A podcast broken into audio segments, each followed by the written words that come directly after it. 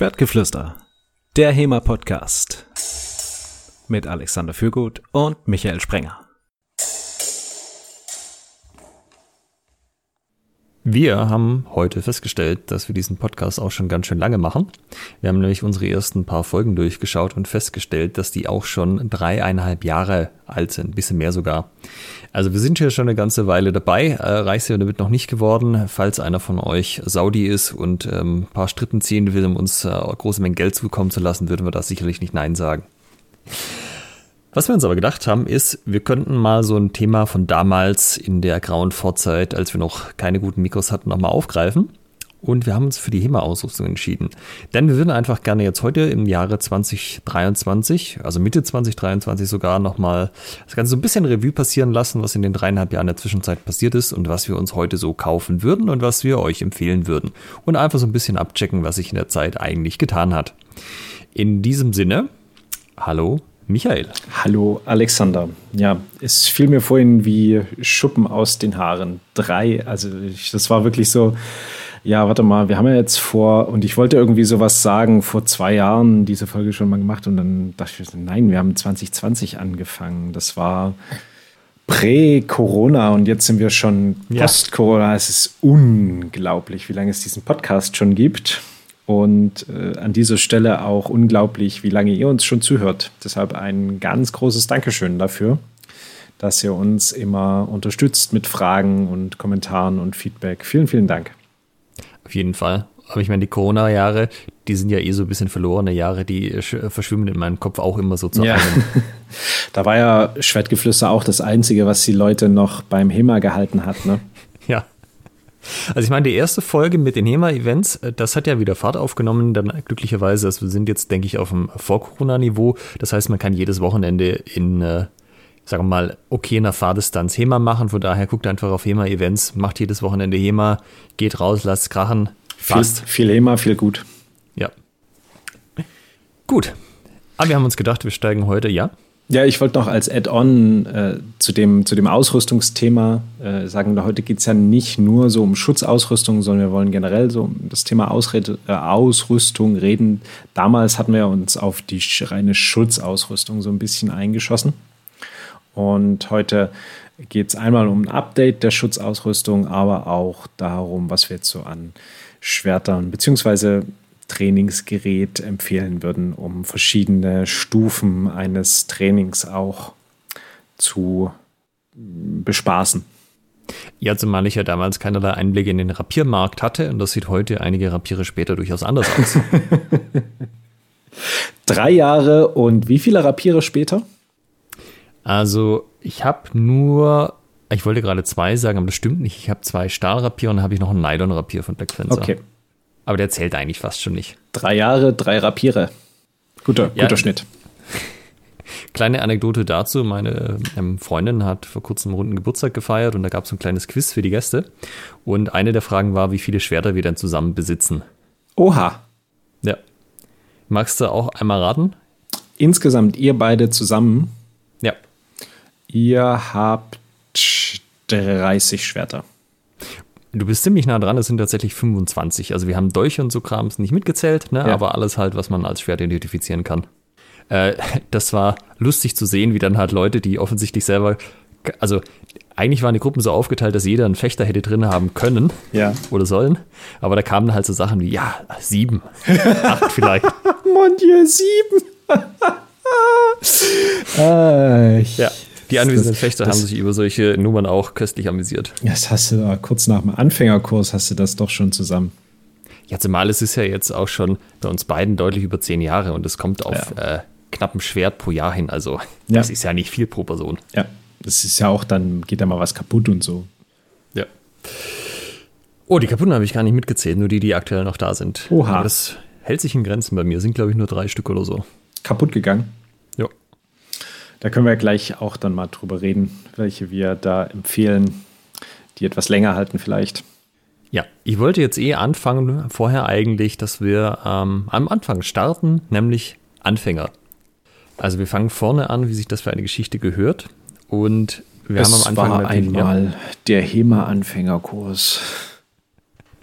Genau, und ich meine, da gibt es ja zwei Perspektiven. Das eine ist natürlich als Anfänger selber und das andere aus Sicht von jemand, der diese Kurse macht und gegebenenfalls auch mit Ausrüstung versorgt. Ja, ähm, ich habe wir haben die Folge nicht mehr angehört von damals, um uns nicht beeinflussen zu lassen, was wir da so erzählt hatten. Aber äh, hast du das Gefühl, du hast in den drei Jahren irgendwas äh, umgestellt, was das Thema Anfängerkursausrüstung angeht? Ja, ich habe erstmal überhaupt einen neuen Anfängerkurs. Also ich habe ja Läuft. damals, damals war ja noch nicht an Fencing Club Dresden zu denken, doch zu denken schon, aber die, an die Umsetzung jetzt in der jetzigen Form war noch überhaupt nicht zu denken. Und wir sind ja 2021 also erst so anderthalb Jahre später gestartet. Und da hat sich dann in der Planung des Anfängerkurses dann doch schon eine Menge getan, was ich jetzt so an, an Ausrüstung verwende. Das heißt, auf welchem Level machst du das jetzt? Also, wir fangen ja mit dem Ringen an. Ne? Da empfehle ich einfach einen Zahnschutz und einen Tiefschutz. Das ist immer eine feine Sache. Und danach als erstes ähm, eine, eine, Maske sich zu besorgen, wenn das jemand jetzt noch nicht gleich möchte, sich noch nicht leisten kann oder noch nicht weiß, ob sie das dann weitermachen. Also unser Anfängerkurs besteht ja viel aus ähm, Studenten, die so einen Unikurs machen. Und da ist vielen ja am Anfang nicht unbedingt klar, dass sie das jetzt weitermachen möchten, sondern die, die gucken sich das mal an und aus diesem Grund stellen wir dann natürlich Masken. Ähm, das sind ganz normale Sportfechtmasken, also die klassischen All-Star 1600 Newton, die man auch zum Degenfechten nimmt. Da haben wir, glaube ich, schon einen Unterschied zu 2020. Hast du äh, jetzt, sagen wir mal, dieses Jahr irgendwann Masken gekauft? Ich habe dies, nee, wir haben ja das Glück, dass wir auf den Fundus von den olympischen Fechtern zugreifen können sodass ich da keine Masken besorgen musste jetzt für den Verein. Weil es gibt ja aktuell einen krassen Maskenengpass. Ähm, viele von den Gittern sind nämlich in der Ostukraine hergestellt worden, mhm. wie ich dann auch irgendwann gelernt habe. Und da hat sich jetzt so viel aufgestaut, ähm, dass du einfach teilweise jetzt, so wie auf die Schwerter, Monate warten musst, bis du eine neue Maske kriegst, teilweise. Oha.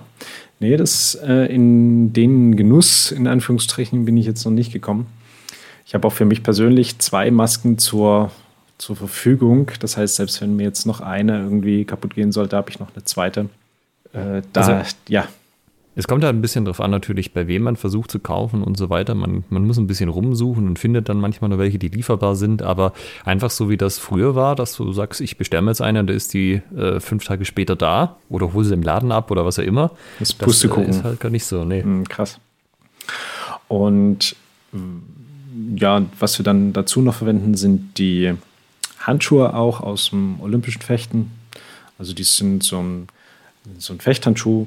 Wer das nicht kennt, das ist im Prinzip ein Lederhandschuh und der ist an den, an den Händen nochmal ein bisschen gepolstert, sodass, falls da mal irgendwie ein Hieb hin abrutscht, ähm, man trotzdem keine großartige, also ein Hieb mit einem, mit einem, wir reden jetzt dann hier von Nylonschwertern, äh, dahin abrutscht, dass man dann trotzdem keine großartige Verletzung hat.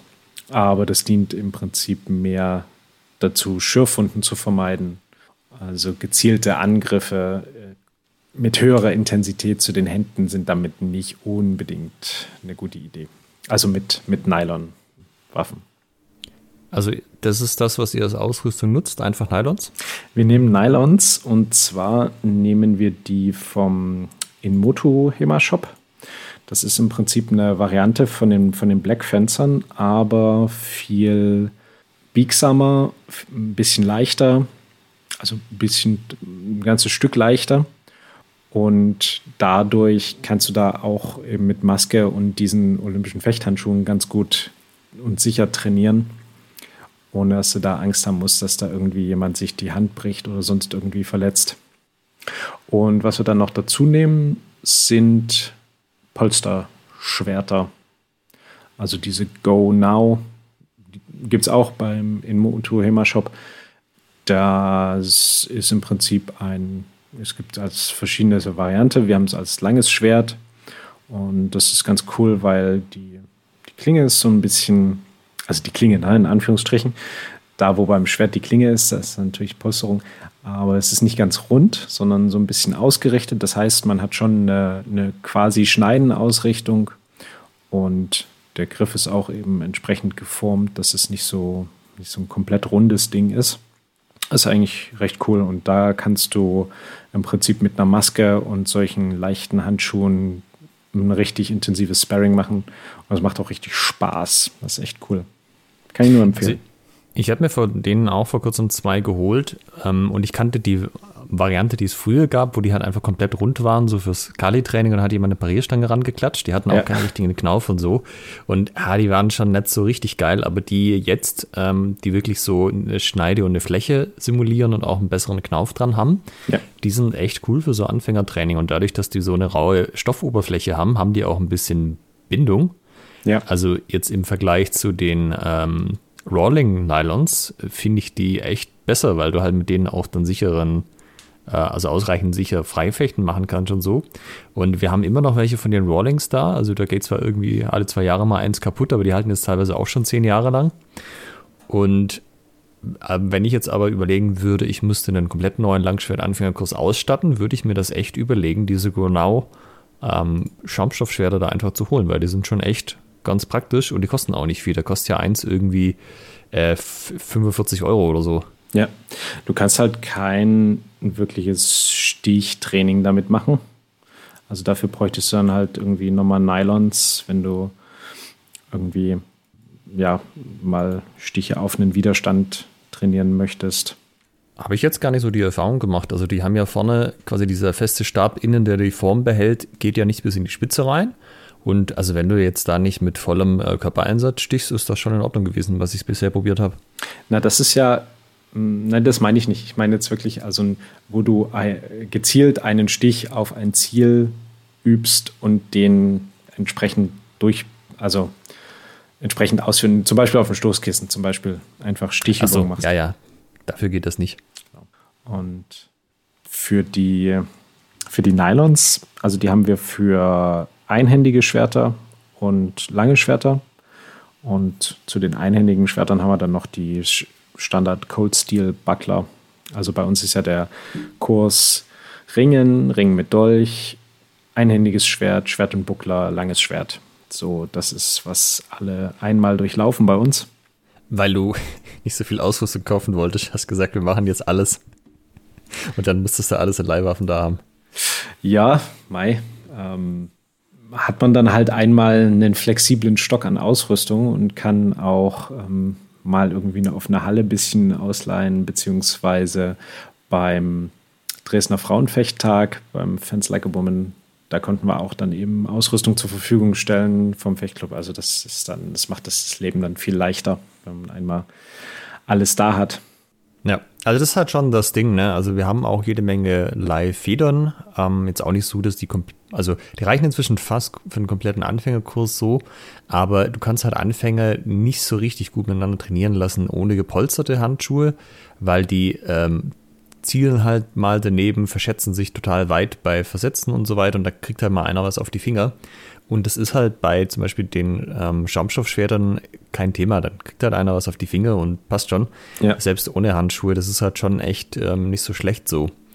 Weil das ist, also auch wenn du dir das jetzt überlegst, was du an Invest brauchst, Maske, ja, sind wir uns, glaube ich, einig, wäre gut, egal für was. Ja. Aber wenn ich halt sage, boah, Handschuhe jetzt nochmal extra dazu kaufen, hm, das ist auch schon wieder eine Investition. Mit den Schaumstoffdingern kannst du halt das theoretisch auch sparen. Oder die Leute können halt mit irgendeinem Handschuh das Ding in die Hand nehmen, wo sie es halt gut greifen können oder so. Das muss keiner sein, der jetzt speziell gepolstert ist. Ja, absolut.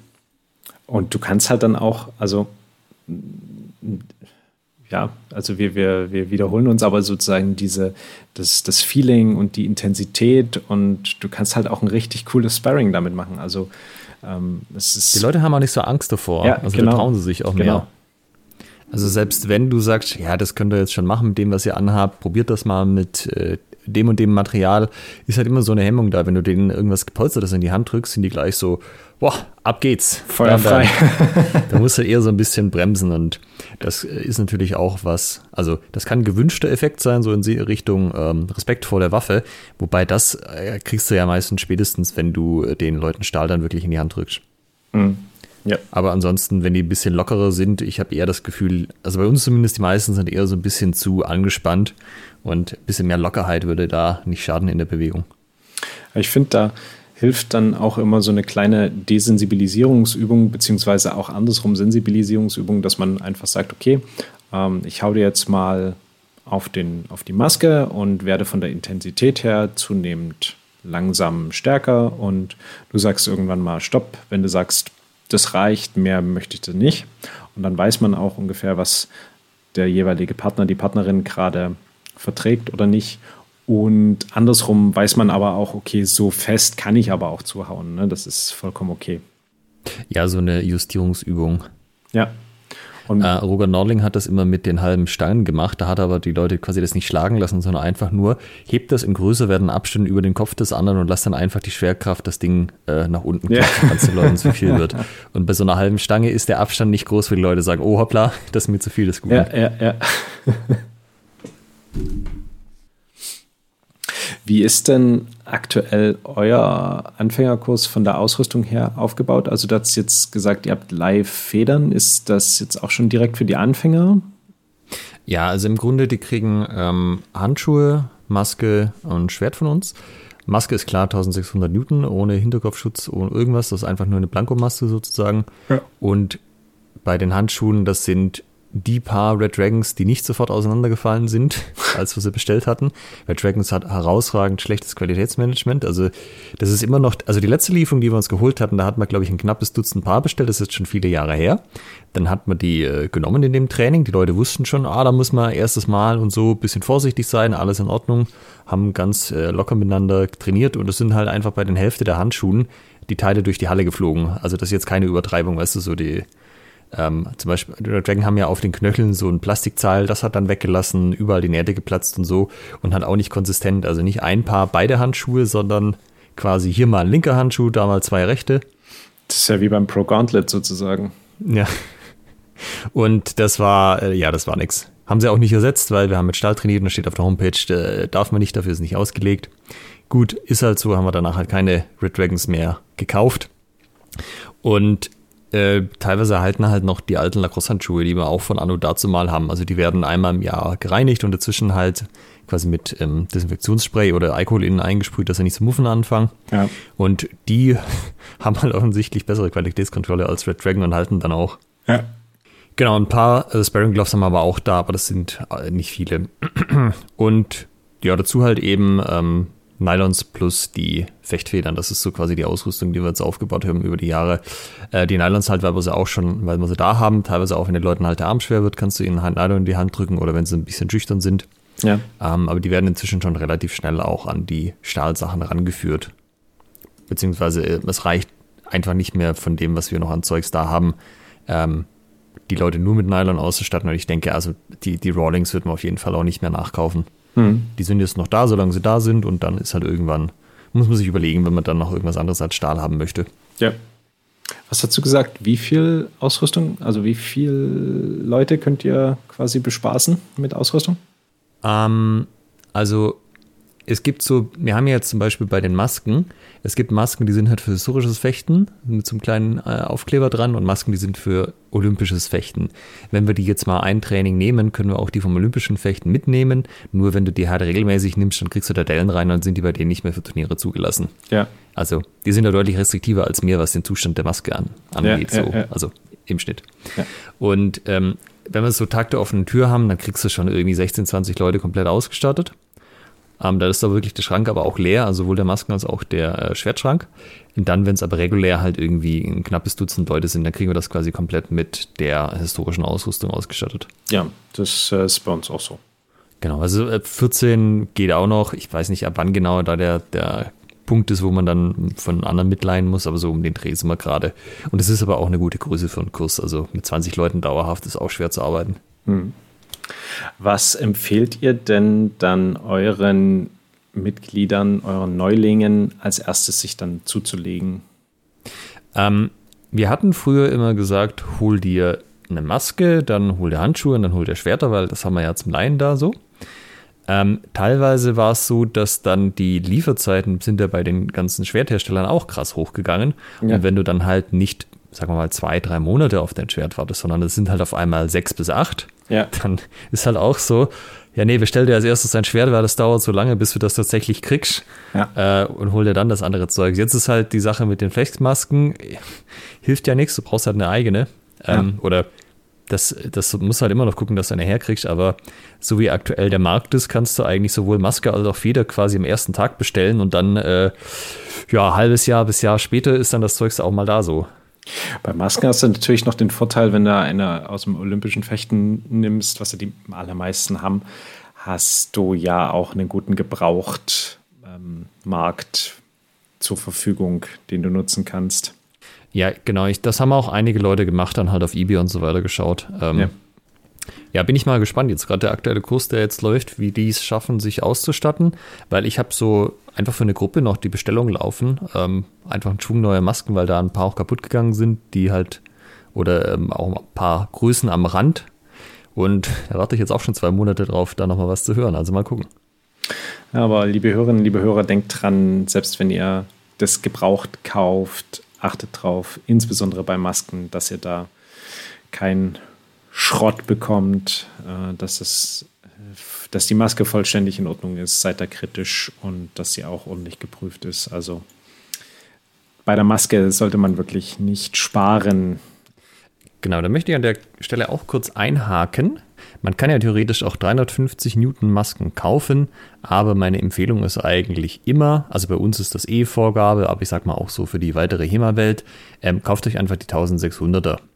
Ähm, es ist zwar unterschiedlich, was, also das Gitter ist nicht genau jetzt um äh, quasi 1250 stärker als bei einer 350er so, aber das, was wir mit den Masken machen, ist halt ein ganz anderer Hausmaß, als was die olympischen Fechter damit machen. Und nehmt einfach die größte, dickste, stärkste, die ihr findet. Das ist halt eben für den 1600 Newton Standard. Ähm, und geizt da nicht dran, weil es geht ja nicht nur darum, euch regelmäßig zu schützen, sondern halt auch Unfälle zu vermeiden. Und das ist einfach, es gibt zu viel, was zu leicht kaputt geht im Gesicht, dass da eine kaputte Maske eine Option wäre. Ja, Also das ist wirklich an der falschen äh, Stelle gespart, wie du ja sagst. absolut, absolut. Jetzt haben wir sozusagen, ja, Maske, so das, das wichtigste Ding, weil auch, es, ne, es kann ja mal schnell ins Auge gehen, im wahrsten Sinne des Wortes. Das heißt, sich da am Anfang eine Maske zu besorgen, ist immer eine gute Idee. Ähm, wie macht ihr es mit Handschuhen? Was empfiehlt ihr da? Also im Endeffekt haben bei uns alle entweder die Space Heavies oder die Sparring Gloves, wobei die Sparring Gloves deutlich überwiegen. Ähm, also das ist so das Standarddings. Wir empfehlen tatsächlich auch eher die Sparring Gloves als die Space Heavies, weil die Space sind halt schon äh, ziemlich klobig. Und ich habe jetzt vor kurzem gesehen, die haben inzwischen auch kleine Größen da. Das haben sie sehr lange Zeit nicht. Also wenn du da zum Beispiel eine Frau warst, die soll es ja im historischen Fechten auch geben, Ja. hat es einfach keine Chance, passende Hand, äh, Space Heavies zu kriegen. Und Ja. ähm, bei den Swearing Gloves gibt es schon länger unterschiedliche Größen. Ich weiß jetzt nicht, wie klein die äh, Space Heavies sind. Ähm, aber ja, es, wir haben ein paar dabei, die sind mit denen aber auch recht glücklich so. Bei den Swearing Gloves ist halt irgendwie in den letzten Jahren das ähm, Problem das Handgelenk. So die, diese Ringe haben so der Eindruck irgendwie, die, die, also der Abstand dazwischen ist größer geworden und da kann schon die Treffer relativ unangenehm sein. Dafür gibt es ja aber zum Beispiel diese Hourglass-Variante, wo du dann keine so eine Ringe hast, sondern so einen, so einen Cuff, äh, so eine Manschette, die dann direkt mit dem verbunden ist, aber dann eben entsprechend kurz ist. Das stimmt. Ähm, die gab es, glaube ich, auch damals noch nicht, dass wir die erste Folge aufgenommen haben oder die waren frisch auf dem Markt, relativ, bin ich mir nicht sicher. Bei denen muss man halt gucken, da muss halt das, was unter dem Handschuh sitzt, auch wirklich bis nach vorne gehen. Ja. Da habe ich auch schon Leute gesehen, wenn die halt ihre Hand nach innen gekippt haben, dann hast du halt quasi nackte Haut, das Handgelenk gesehen und konntest da auch mit dem Schwert reintreffen. Ja, ja, das habe ich ja. auch ein paar Mal beobachtet und das ist halt super scheiße. Also da brauchst du dann irgendwie einen harten Unterarmschutz, der wirklich bis zum Handgelenk vorgeht und nicht äh, 10 Zentimeter vorher aufhört. Das stimmt. Was ich dann noch nutze, also ich habe diese Hourglass-Cuffs und ähm, habe einen Unterarmschutz, der relativ weit vorn geht. Und ich trage unter den Hourglass, also unter den Sparring Gloves sozusagen noch normale Fechthandschuhe, um dann quasi so eine gewisse Durchstichsicherheit zu haben, falls mal irgendwie eine Klinge abrutscht oder sowas, dass es dann eben nicht durch den Handschuh penetriert, sondern da noch eine Schutzfunktion gewährleistet ist. Ja, das ist auch, glaube ich, nicht so blöd. Also das kann, also dadurch, dass ja die Handfläche offen ist, das kann leider mal vorkommen, dass man da getroffen wird. Ja. Wenn es ihm blöd läuft. Das ist auch die Empfehlung, die ich meinen Trainierenden gebe. Also egal welche Sparring Gloves sie nehmen, dass sie sich einfach noch einen Fechthandschuh drunter ziehen und den, den Sparring Glove dann drüber ziehen. Was es inzwischen auch ein paar Leute haben, sind die Pro Gauntlets tatsächlich. Mhm. Also wir haben einfach ein paar Leute, die sind aus, die kommen aus Hobbys, wo die deutlich teurer sind als HEMA. Die hat das überhaupt nicht geschreckt, dass die 450 Euro oder so kosten. Wie ist denn da eure ähm, Erfahrung? Unterschiedlich. Also das erste Paar, was wir da hatten, das war so, dass es ziemlich schnell auseinandergelassen hat. Dann wurde es wieder eingeschickt, zusammengebastelt, dann kam es wieder. Dann äh, wurde da einmal mitgefochten und dann ist irgendwo eine Schraube rausgefallen. Und man hat halt nicht gesehen, wo die jetzt gefehlt hat. Und dann war es halt so, entweder die ist jetzt innen raus und man sieht es nicht und dann geht es irgendwann kaputt. Oder so es war vielleicht noch vom Zusammenbauen irgendwo eine Lose drin, man weiß es nicht. Hat ja. auf jeden Fall keinen guten Eindruck gemacht. Dieses Paar wurde dann auch auf dem Gebrauchtmarkt weiterverkauft. Mit dem Hinweis, hat eine Schraube locker? Das, äh, ja, soweit ich weiß schon. Ja. Ja, inzwischen sind ja noch mal, ist ja nochmal eine Zeit vergangen. Ich habe es mir jetzt nicht super genau angeschaut, aber es scheinen eigentlich noch die gleichen zu sein, so von der Grundaufbau her. Jetzt nicht irgendwie, dass ich gesehen hätte, dass die komplett anders sind wie das Modell von damals. Und die Leute, die es jetzt bisher haben, sind zufrieden. Aber das sind jetzt bisher auch nicht die gewesen, die, hm, wie soll ich sagen, also sind es nicht die Leute gewesen, die irgendwie jeden Monat auf einem Turnier so richtig sich hart gegeben haben. Also von daher, ja. so ganz genau weiß ich nicht Bescheid. Die sind, was die ähm, Flexibilität oder halt, sagen wir mal, die Beweglichkeit angeht, mit den Fingern relativ zufrieden. Und es gibt auch einige wenige, die haben die Infinity von ähm, Sparring Gloves. Das mhm. sind die Fingerhandschuhe. Ja und haben gemeint, ist wohl auch eigentlich ganz solide. Die haben halt das Problem, du bist ja quasi in diesen Fingern drin, das sind einfach Hartplastikschalen mhm. und da ist halt keine Polsterung. Das heißt, wenn du halt vorne einen draufkriegst, geht das halt unter Umständen durch in deine Finger rein und die ja. Schale verteilt die Energie zwar, aber du kriegst es halt trotzdem durch und äh, da musst du halt auch wieder einen passenden Unterhandschuh drunter ziehen, dass das nicht passiert und dass da noch ein bisschen Polsterung außenrum ist, sonst wird es unangenehm. Ja, also Handschuhe ist immer noch eines der ungeklärten Probleme im historischen Fechten, würde ich an der Stelle mal konstatieren, oder? Ja, also es kommen immer wieder neue Hersteller auch auf den Markt. Also jetzt zum Beispiel TOC auch. TOC, das letzte Jahr. Ja, genau. Habe ich aber bisher noch nicht in der Hand gehabt. Hast du die in der Hand? Ja, ich hatte die mal in der Hand. Ähm, boah, es gibt da so ähm, also die, das Grundding, die Grundbasis ist so ein relativ leichter Handschuh und dann zieht man, der ist aber sozusagen nicht fürs Langschwertfechten direkt geeignet, sondern fürs Langschwertfechten ziehst du dann noch mal wie so eine, wie soll ich das beschreiben, wie so ein Bügel quasi drüber, der dann eben mhm. das Ding eigentlich mehr oder minder dann zu einem ähm, zu einem Fäustling macht und wo du dann quasi nochmal so eine Schutzplatte quasi drüber hast. Ähm, die sind, sehen ganz robust aus, sind sehr bequem, also sehr gut zu führen. Für leichte Waffen denke ich vollkommen ausreichend.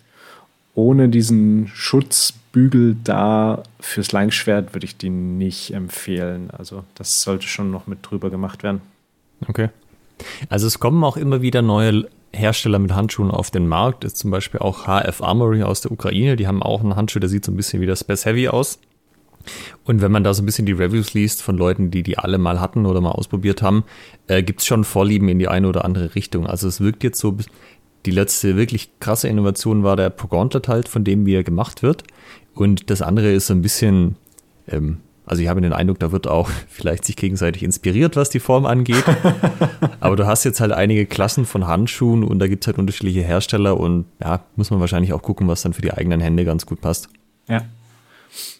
Ja, das habe ich glaub, bestimmt in der zweiten Folge auch erzählt, was bei mir das Problem war mit den Pro Gauntlets. Ich hatte die ähm, Testmodelle, die sie bei hatten, immer ein paar Mal an und die haben halt zu meinen Fingern überhaupt nicht gepasst. Also ich habe relativ lange und dünne Finger und das war halt so, dass die äh, nicht wirklich in diese Handschuhform gepasst haben. Ähm, die Leute, die die bei uns hatten, haben ein bisschen kürzere Finger, die ein bisschen dicker sind. Da scheint es dann irgendwie besser zu funktionieren. Also das ist auch so bei so was Schalenartigen wie den Space Heavies und den Sparring Gloves ist natürlich nicht so wild. Die müssen halt von der Länge her stimmen und von der Gesamtbreite. Aber natürlich, sobald ich einzelne Finger habe, ist halt die Frage, wie gut passt meine Länge der Finger zu dem, was dann am Handschuh dran ist. Ja, ja. Das ist natürlich das Schöne bei den Sparring Gloves, dass die ähm, auf Maß angefertigt werden können. Ja. Ja, das Sache ist auch gewichtmäßig so. Ich weiß nicht, ob das stimmt, aber ich habe den Eindruck, dass die Sparring Gloves im Schnitt auch noch ein Stück leichter sind als die Space Heavies. Mhm. Also nicht jetzt viel, äh, also äh, weiß nicht, 200 Gramm oder so, würde ich jetzt schätzen. Und das ist halt so ein Thema, wenn du jetzt zum Beispiel eh eher ein kleinerer, leichterer Fechter bist oder eine Fechterin, dann addiert sich das halt ganz anders zusammen. Wenn du dann 12 Kilo Schutzausrüstung trägst, kann das halt anteilig zu deinem eigenen Gewicht einen viel größeren Anteil ausmachen, als halt bei irgendeinem Typen, der eh schon 100 Kilo wiegt. Und da habe ich den Eindruck, wenn du da äh, quasi schaffst, das weiter runterzukriegen, also wenn du dann zum Beispiel eher bei 10 Kilo landest oder bei 9 vielleicht, dass der Unterschied äh, größer ist. Also einfach, wie gut du dich bewegen kannst drin auch. Jetzt nicht nur allein die Passform, sondern auch das Gewicht, was du dir dann auflädst, ist dann halt auf einmal äh, 20 Prozent von deinem Körpergewicht oder so. Mhm. Und das schränkt dich halt mehr ein, als wenn es 10 sind oder unter 10. Mhm. Okay. Also das wäre einfach ein Tipp, den ich beobachtet habe, da mal drauf zu achten. Jetzt nicht einfach nur die Passform, sondern auch mal nach dem Gewicht zu gucken. Ja. Gerade wenn du halt, du hast Nerke an, dann Ellbogenschoner, Unterarmschoner, Handschuhe, dann hast du da auf einmal halt äh, ganz schön viel Gewicht, was du an den Armen mit dir rumschlägst, äh, trägst und wenn du halt eher ein bisschen kleiner geraten bist, kann das halt einen ganz, ganz schöner Unterschied machen. Jedes Gramm zählt. Ja. Wir haben jetzt gar nicht beim, beim Thema Fechtmaske, eher ne, bei den Handschuhen haben wir jetzt quasi auch die, die Hersteller und unsere Empfehlungen im Detail ein bisschen besprochen gerade. Bei den Masken haben wir das jetzt gar nicht gemacht. Was würdest du denn aktuell für Fechtmasken empfehlen fürs historische Fechten? Also wir haben immer noch zum Großteil halt normale Sportfechtmasken äh, von Uhlmann, weil Uhlmann in Laubheim sitzt und das ist von hier eine halbe Stunde Fahrt. Du kannst die dir halt anprobieren, mitnehmen. Also das ist immer noch das, was, also 90 Prozent bei uns haben wir einfach Uhlmann-Masken, weil das die Sache einfach macht, da vorbeizufahren. Mhm. Ähm, ein paar Leute haben die Uhlmann-Hema-Maske, also die ähm, robustere, sind, ja, also kommt auch wieder sehr drauf an, wie gut sie dir passt. Äh, mhm eher so ein bisschen runderer Kopf, der eher so ein bisschen breiter ist, passt besser rein als große, lange Köpfe zum Beispiel. Meiner passt zum Beispiel nicht rein. Ja. Also ich habe das verzweifelt probiert, ähm, da irgendwie mich da reinzudrücken. Da bin ich nicht glücklich geworden mit der Ullmann-Maske. Also mit der ja. Ullmann-Hema-Maske. Ja, genau, das ist bei mir genau das gleiche. Die hat mir auch nicht gepasst, einfach von, dem, von der Grundform her. Ähm, das Einzige, was da ein bisschen blöd ist, manchmal schlägt man diese Niete ab, die den ähm, Kragen quasi befestigt an der Maske, weil die so ein bisschen exponiert ist. Mhm. Das ist kein Problem, wenn du in der Nähe von Ullmann bist, einfach vorbeifahren kannst und die äh, machen dir das Ding wieder dran. Mhm. Ähm, Wäre aber, glaube ich, nervig, wenn du natürlich irgendwo bisschen weiter weg bist. Ja, ansonsten, es gibt Leute, die damit zufrieden sind, andere, die halt gemeint, ja, das war irgendwie, war nicht so ihr Ding. War nicht so das Gelbe vom Ei. ähm, was ich dann, also ich bin von, früher habe ich auch normal Auster und Uman empfohlen. Das mache ich heute nicht mehr so. Ich habe ähm, zu, also die sind vorn so gearbeitet, dass sie einen relativ geringen Abstand zur Nase haben. Und ich habe es jetzt schon ein paar Mal erlebt, also bei mir selbst und bei anderen, dass die Maske sich sozusagen so weit nach hinten drückt, dass man dann äh, die auf die Nase, das Auge oder den, die Lippe bekommt. Ja. Und ähm, deshalb empfehle ich, wenn man da eher eine Basic-Variante will, die von PBT, weil die haben, da ist der, der Korb sozusagen ein bisschen weiter nach vorne. Oder dann eben, wenn man Bock auf eine Premium-Variante hat, die von Leon Paul. Also sei es jetzt eine normale Degenmaske oder Fechtmeistermaske oder eben diese ähm, Titan X oder Titan Exchange, ähm, die es da gibt. Weil äh, Leon Paul, also es ist, das ist echt ein geiles Ding. Meine Freundin hat die und du, du bist dann wirklich so richtig eingebettet hier in so ein, ähm, in so ein Polster quasi vor deinem Gesicht, hast da so richtig den, den Schutz da eng anliegen. Das ist super angenehm. Das ist äh, lustig, dass du das sagst, weil die Leon Paul Titan hatte ich mir auch mal bestellt. Aha. Die fand ich furchtbar. Also die hat mir sowas ah. von überhaupt nicht gepasst. Ja, ist ähm, interessant. Das ist, also die Ullmann-Masken passen mir so, dass auch mal die nicht auf mein Gesicht gedrückt wird, solange das Gitter noch ganz ist. Ähm, aber die Titan Exchange saß halt immer so, dass sie mich konstant gewürgt hat am Hals. Ah, okay. ja, also es war halt einfach so auf dem Hals. Und da war auch nichts zu machen mit der Einstellung. Das war einfach die Form von dieser Maske. Oh, krass. Also ihr hört, liebe Hörerinnen und Hörer, ähm, Maskenkauf ist ausprobieren angesagt, äh, beziehungsweise Passform, Passform Pass ist das Allerwichtigste. Ja.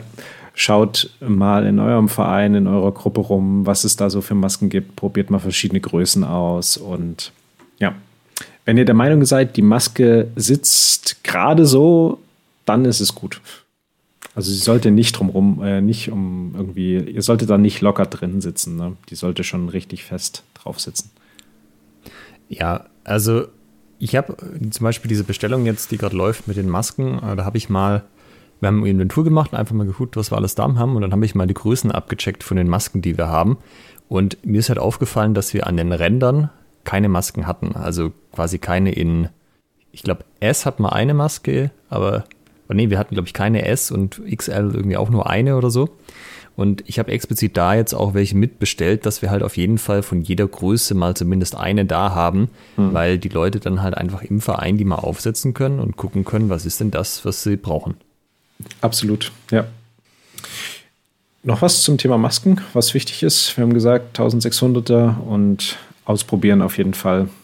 Und also, wenn, ihr, wenn ihr gebraucht kauft, dann wirklich darauf achten, dass das Ding noch in Ordnung ist. Ja, also ich meine an sich natürlich klar, ähm, Hinterkopfschutz, Überzug, gerne beides ah, ja, auch zusammen genau. in einem. Stimmt. Und darüber haben wir noch nicht geredet, dass man beim historischen Fechten ja nicht nur die Maske braucht, sondern weil wir ja auch äh, Angriffe von der Seite bzw. von hinten machen, dass es da einen Hinterkopfschutz wirklich mit einer festen, ähm, mit einem festen, wie sagt man, mit einer Platte sozusagen da ist. Also nicht nur so ein, so ein weiches Ding, sondern wirklich ja. aus einem härteren Kunststoff. Ja, das möchte ich an dieser Stelle noch kurz ausführen, weil das heute jedes Jahr beim Symphony wieder für Diskussionen. Festes Material heißt, man kann das nicht der Länge nach zusammendrücken. Also, dass man es sozusagen nach oben rollen kann, ein Stück weit ist okay, weil der Kopf bewegt sich ja auch, dass da sollten aber trotzdem übereinander liegende Platten drin sein, aber du darfst das Ding nicht der Länge nach einfach zusammendrücken können. Ja. Dann ist keine feste Platte drin. Ja. Und es gibt ja zum Beispiel diese All-Star-Hinterkopfschutz, das ist ja einfach nur ein Stück Leder. Ja. Und also das bringt, ich will jetzt nicht sagen nichts, aber das bringt dir überschaubar was.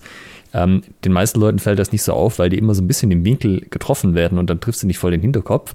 Aber also ich habe da Leute schon zusammenbrechen sehen, die einen Trähau flach auf den Hinterkopf gekriegt haben mit so einem All-Star-Ding. Ja. Teilweise auch welche, die einem nicht geglaubt haben, dass das Ding nichts taugt für jemand und dass sie doch bitte eine mit äh, Einlage kaufen sollen. Ja, ja. Und das ist nichts. Also das könnt ihr echt vergessen. Das ist viel zu gefährlich, zumal der Hinterkopf auch echt empfindlich ist. Also ich meine, ihr habt ja sicher alle schon mal den Hinterkopf angeschlagen. Macht das nicht. Kauft euch einfach eine mit fester Platte, zumindest wenn er Langschwert macht.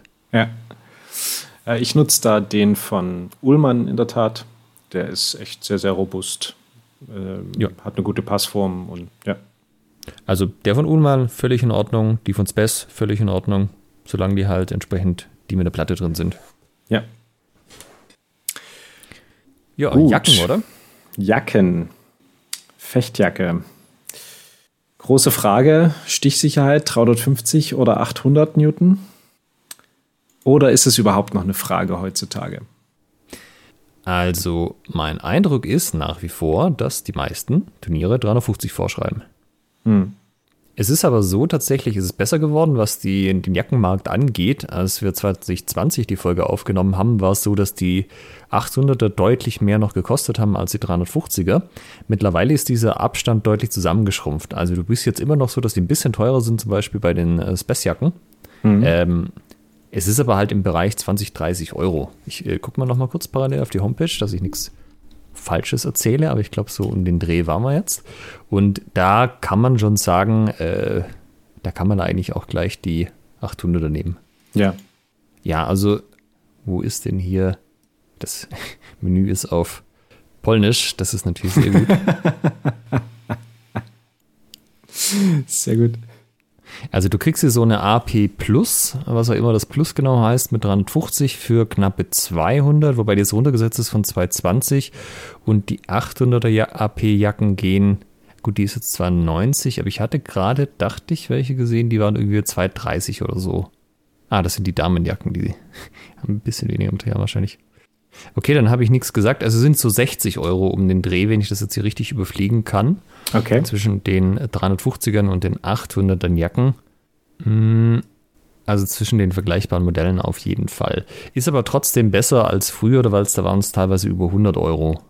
Mhm. Ja, also kann man sich überlegen, äh, theoretisch gibt es auf jeden Fall auch die Auswahl. Ich meine, das ist ja, glaube ich, eher das Entscheidende. Also Preis ist eine Sache, aber das andere ist ja auch, äh, wenn es äh, vor dreieinhalb Jahren nur eine Jacke gab, die 800 Newton hatte, wo die fandst du halt nicht geil, dann äh, hast du die halt auch nicht gekauft. Ja. Und jetzt kriegst du halt äh, zumindest bei Best das komplette Produktsortiment auch in 800 Newton, auch die Leitjacken und so weiter. Ähm, es gibt ja auch von Black Armory, die ihre Jacke, die hat ja auch schon, glaube ich, eine ganze Weile 800 Newton. Und es gibt ja inzwischen auch die Uhlmann in Motu-Jacke, die auch 800 hat. Genau.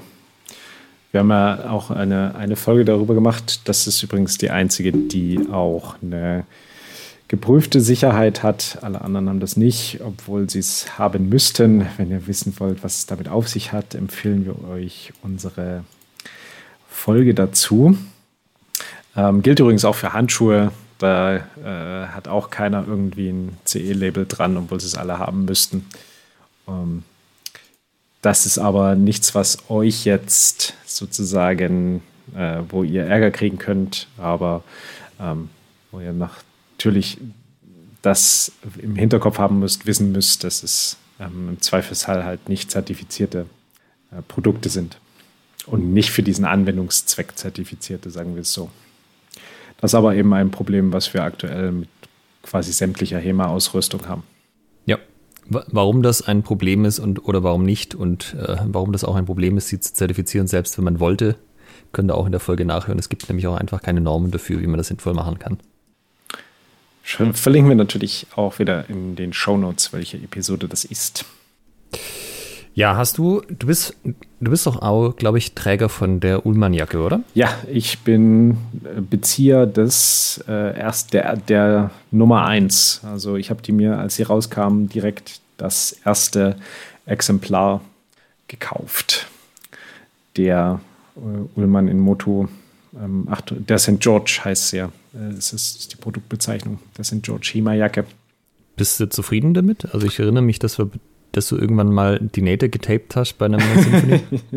ja, ich habe, ähm, ich hatte mich mit, ähm, also Paul Becker hat ja mit entwickelt von Inmoto und hatte mich in der Tat heute mit ihm zu dem Thema unterhalten. Er meinte, er hat jetzt das Gerücht gehört, dass die Jacke komplett auseinander fliegen würde. Ähm, das kann ich nicht bestätigen. Äh, sie hat ähm, bei meiner Variante noch ein Innenfutter, was ein bisschen, ich will mal sagen, empfindlich ist. Also, dann muss ich das so vorstellen, man hat den 800 Newton Schutzstoff, der ist quasi außen dran. Das ist das durchstichsichere Material. Dann hat man eine, eine, ein Layer drin, was quasi die, den Komfort erhöht bei gegen Schläge, also quasi die Polsterung gegen Hiebe. Und dann hat man ein Innenfutter, was quasi zum, zum Körper hin dann die Jacke abschließt. Und das war das Problem, dass wenn sozusagen beim Ein- und An- und Ausziehen ist dieses Innenfutter manchmal an den Nähten eingerissen. Und das war ein Punkt, den ich äh, recht häufig sogar reklamieren musste, weil es immer wieder aufgetreten ist. Da ist aber inzwischen auch eine Neuerung passiert bei Ullmann, nämlich dass sie ein, ein neues Material dafür verwenden, wo das dann nicht mehr auftreten soll. Das habe ich allerdings bei meiner jetzt noch nicht drin. Ich habe noch die, die allererste Variante drin. Und ja, in der Tat, so wie du es beschreibst, ist es mir mal passiert, dass die äußere Schicht bei einem Turnier ähm, aufgestoßen wurde. Also da ist dann einfach eine, eine, Naht gerissen. Kann man sagen, ja, die Jacke hat trotzdem ihren Zweck erfüllt. Ne? Also die, ja. die, Jacke, die Jacke ist kaputt gegangen, ich bin nicht kaputt gegangen. Und man muss auch dazu sagen, dass der Service dann bei Inmoto und Ullmann vollkommen unproblematisch ist. Also ich habe dann ein Foto hingeschickt und äh, das geht dann, also man muss natürlich warten, aber man bekommt dann ein Retourenlabel, packt das Ding ein, verschickt es und bekommt es dann wieder zurück versandt. Sehr, sehr unkompliziert. Genau. Das sind so meine Erfahrungen dazu. Was halt super geil ist, ist die Beweglichkeit. Also das ist, ähm, ich habe sie jetzt seit längerer Zeit wieder, also die, meine Freundin ist auch Fechterin und wir wohnen nicht in derselben Stadt. Deshalb haben wir quasi zwei Sätze HEMA-Ausrüstung, je, bei jedem jeweils anderen sozusagen, also einen hier und einen da. Und die, ich hatte die Ullmann-Jacke jetzt sehr lange bei meiner Freundin und habe sie da aber nicht, nicht regelmäßig benutzt. Und dann habe ich sie mir jetzt quasi wieder mal mit hergebracht, um sie im Training zu benutzen. Und das war wirklich so ein Effekt wie Tag und Nacht. Meine, meine Space AP, die ähm, naja, ist schon ein bisschen sperrig. Ich weiß nicht, ob das jetzt auch mit dem Alter kommt, äh, dass sie, also die kannst du wirklich so hinstellen, ne? dann steht die von alleine. Oh, ist jetzt nicht sonderlich geschmeidig und die, die Ullmann-Jacke, die kannst du wirklich richtig schön zusammenfalten, zusammenlegen und es ist super flexibel, super leicht, super angenehm. Also das ist der richtig große Vorteil bei einer, ich sag mal, vergleichbaren Schutzwirkung für mich, ähm, persönliches Empfinden.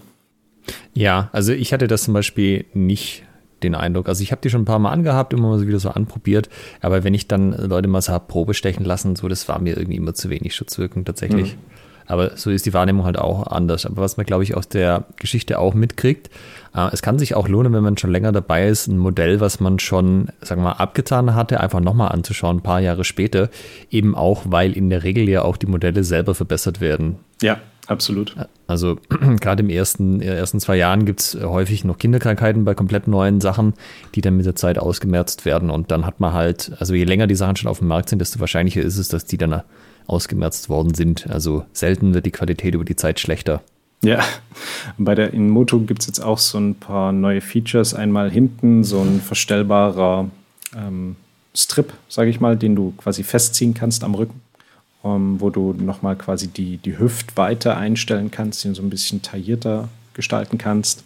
Und das zweite sind dann auch so eine Aufsätze, so eine Aufnäher für bestimmte Schutzausrüstung, ähm, dass du die dann dran fest so einhaken kannst. kannst. Mhm, genau. Ja. Also wenn ich mich so umschaue auf den Events, habe ich immer noch den Eindruck, Spess ist nach wie vor der Marktführer, was Jacken angeht. Mhm. Also gibt schon inzwischen auch andere, die so ein bisschen auf den Markt auch drängen, aber es ist irgendwie immer noch so, dass Bess scheinbar der Standard ist. Ja, würde ich auch so sehen.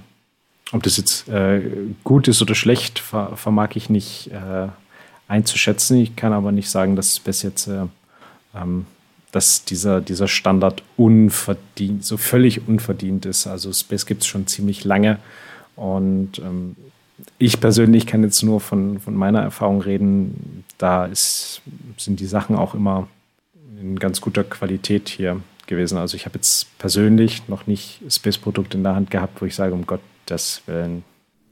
Ja, nicht so wie Red Dragons, wo dann einfach die Hälfte auseinanderfällt. Ja, klar, also äh, okay, sehr guter Punkt. Handschuhe bei, äh, bei, den, bei diesen Lobstern. Ähm, da bei den Space Heavies sozusagen da hatten wir auch ein paar, wo es so ein paar Ausfallerscheinungen gab. Okay. Ja, ich habe jetzt, ich fechte nach wie vor mit der AP Lite. Ich weiß gar nicht, ob ich die damals schon hatte von Spes. Und ich hatte mir die eigentlich mal für Rapier gekauft. Äh, ich habe es eine Zeit lang für beides dann verwendet, für Langschwert und Rapier. Und jetzt mache ich ja eh nur noch Rapier im Sparring. Von daher passt das schon. Und da habe ich aber auch gemerkt, bei so irgendeiner Facebook-Diskussion vor ein paar Monaten, da haben die Leute so geschumpfen, dass du halt an den Schultern und an den Oberarmen überhaupt keine Polsterung hast. Und ich habe meine halt so in die Hand genommen und so, äh, da ist extra ein Kissen eingenäht, was genau über den Schulterknochen geht, dass der schön gepolstert ist und so. Hat sich dann rausgestellt, dass das halt auch ein, also dass ich wohl ein neueres Modell hatte als das, was die anderen kannten, wo das halt noch nicht drin war. Also von daher eben auch wieder so ein bisschen das Ding äh, nochmal angucken, lohnt sich schon. Ja, was da so ein bisschen das äh, Hauptproblem ist, ich habe mir jetzt Unterarmschoner geholt. Das sind so, ja, das, eigentlich ist das so ein, äh, so ein U quasi aus Plastik, was du außen drauf ziehst. Das trägt aber relativ wenig auf, also nicht so wie was, was außen komplett rumgeht. Und es ist auch nicht nur an einer Seite, sondern es umschließt komplett den Arm tatsächlich bis auf die Innenseite, die offen ist. Und das hat zur Befestigung ähm, Klettverschluss dran. Und mhm. die raue Seite vom Klettverschluss, wenn du die dran lässt und äh, das Ding nicht irgendwie sauber zusammenpackst in deine Jacke, scheuert die leider über die Zeit das Obermaterial von der Jacke auf. Ah, das ist natürlich suboptimal. Ja, das ist nicht so geil und ähm, Spes macht ja irgendwie fast alles mit Klettverschluss natürlich fest, weil das ja auch praktisch ist an sich, aber dass dann halt über die Zeit die Jacken aufgescheuert werden an ungünstigen Stellen, das hat schon, ah, da würde ich mir ein anderes Obermaterial wünschen. Ah, okay. Was ein bisschen resistent dafür ist, wobei, glaube ich, äh, die raue Seite von Klett für relativ viele Stoffe eine Herausforderung darstellt, sagen wir mal. ja, ein besonderer Hinweis noch bei Frauengrößen. Ähm, entsprechend auch wieder mal ausprobieren. Da gibt es auch die unterschiedlichsten Varianten, wie so eine Jacke ausfallen kann. Also ich erinnere mich, am Anfang war die Ullmann Hema-Jacke, die St. George-Jacke, äh, irgendwie so komisch geschnitten, dass da du mit einer Standardkonfektionsgröße das nicht, nicht wirklich funktioniert hattest wohingegen ich als Mann, ich konnte einfach meine Standardkonfektionsgröße 50 nehmen und die hat super gepasst. Und äh, meine Freundin hat die sich gekauft und musste sich mal eine größere Variante nehmen, weil die einfach nicht, nicht gepasst hat. Und dann war die aber an einer anderen Stelle zu groß und ähm, das hat dann irgendwie, also sind auch so eine Erfahrungswerte, die sich dann über die Zeit bei Ullmann ergeben haben. Das heißt, da ist es ganz wichtig, ähm, insbesondere als Frau würde ich sagen, hier mal verschiedene Exemplare anzuprobieren und auch in verschiedenen Größen, wie die tailliert sind und wie das für euch passt. Ja, oder auch bei Spes kann man sich ja Sachen maßschneidern lassen oder zumindest ja. anpassen lassen auf einen. Und dadurch, dass die Jacken insgesamt günstiger geworden sind über die Zeit, beziehungsweise auch jetzt nicht so schnell gestiegen sind wie die restliche Inflation, ähm, also es geht prozentual, also ich weiß nicht, ob es immer noch 15% sind auf Preis, wenn du es custom-sized haben möchtest. Aber wenn du, also wenn du jetzt natürlich eine Jacke für 3,50 kaufst, ist das halt, schlägt das ganz anders zu Buche, als wenn du eine für 250 kriegst. Und wenn du halt so 250er Jacken, äh, ich meine 800 Newton Jacken für 250 teilweise schon bekommst, in der Light-Variante, ähm, dann ist das echt gut bezahlbar und dann hast du hoffentlich auch was, was passt, beziehungsweise wenn es nicht passt, dann kannst du immer noch Best Best reklamieren. Hm. Ähm, einzigen Tipp, was ich da noch geben würde, ist, äh, wenn du reklamierst, musst du ihnen sagen, was genau du haben möchtest. Also einfach ein hier an der Stelle passt es nicht. Da sind sie manchmal so ein bisschen, hm, ja, weiß auch nicht. Äh, sieht doch okay aus auf den Bildern, aber wenn du halt ja. sagst, nee, äh, Ärmel zwei Zentimeter kürzer oder am Handgelenk drei Zentimeter weiter oder so, und du gibst ihnen halt eine präzise Angabe, was du eigentlich haben möchtest, das klappt dann auf jeden Fall. Ja. Ich gucke mal gerade, die in, also die Ullmann-Jacken lassen sich natürlich auch äh, maßanfertigen. Da, also die kostet normalerweise, sehe ich hier gerade 360 Euro. Und jetzt gucke ich gerade, ob ich herausfinde. Ne, ich finde es jetzt nicht auf die Schnelle, was die Maßanfertigung kostet. Naja, okay. Ja, was sich natürlich schon auch geändert hat, ähm, wir hatten es vorher bei den Masken schon, dadurch, dass halt Russland in die Ukraine eingefallen ist, hat sich da, ähm, also Ostukraine hat einfach viel hergestellt, auch was Klingen angeht, zum Beispiel für Fechtwaffen. Da war auch eine ganze Zeit lang ziemlich Ebbe. Und ja, es hat natürlich auch jetzt einige Sachen ähm, haben sich geändert bei den Herstellern, weil zum Beispiel Quetun oder wie auch immer man die ausspricht, die waren ja bis zu dem Krieg in Russland und sind jetzt zwischenzeitlich nach Georgien umgezogen mit ihrem ganzen Schmiededing. Aber ja. es gibt halt andere, die noch in Russland sitzen und da jetzt irgendwas zu bestellen ist natürlich, also muss man sich überlegen, ob man das überhaupt möchte. Ja. Aber auch äh, wenn man es tut, ist natürlich nicht ganz einfach, dann auch tatsächlich die Sachen zu kriegen mit, äh, ja, das hat natürlich auch hier für ähm, Änderungen gesorgt. Was verwendest du aktuell oder was, was empfehlt ihr für einen Hersteller bei den Klingen, bei den Schwertern beziehungsweise Fechtfedern, wenn wir es so nennen wollen?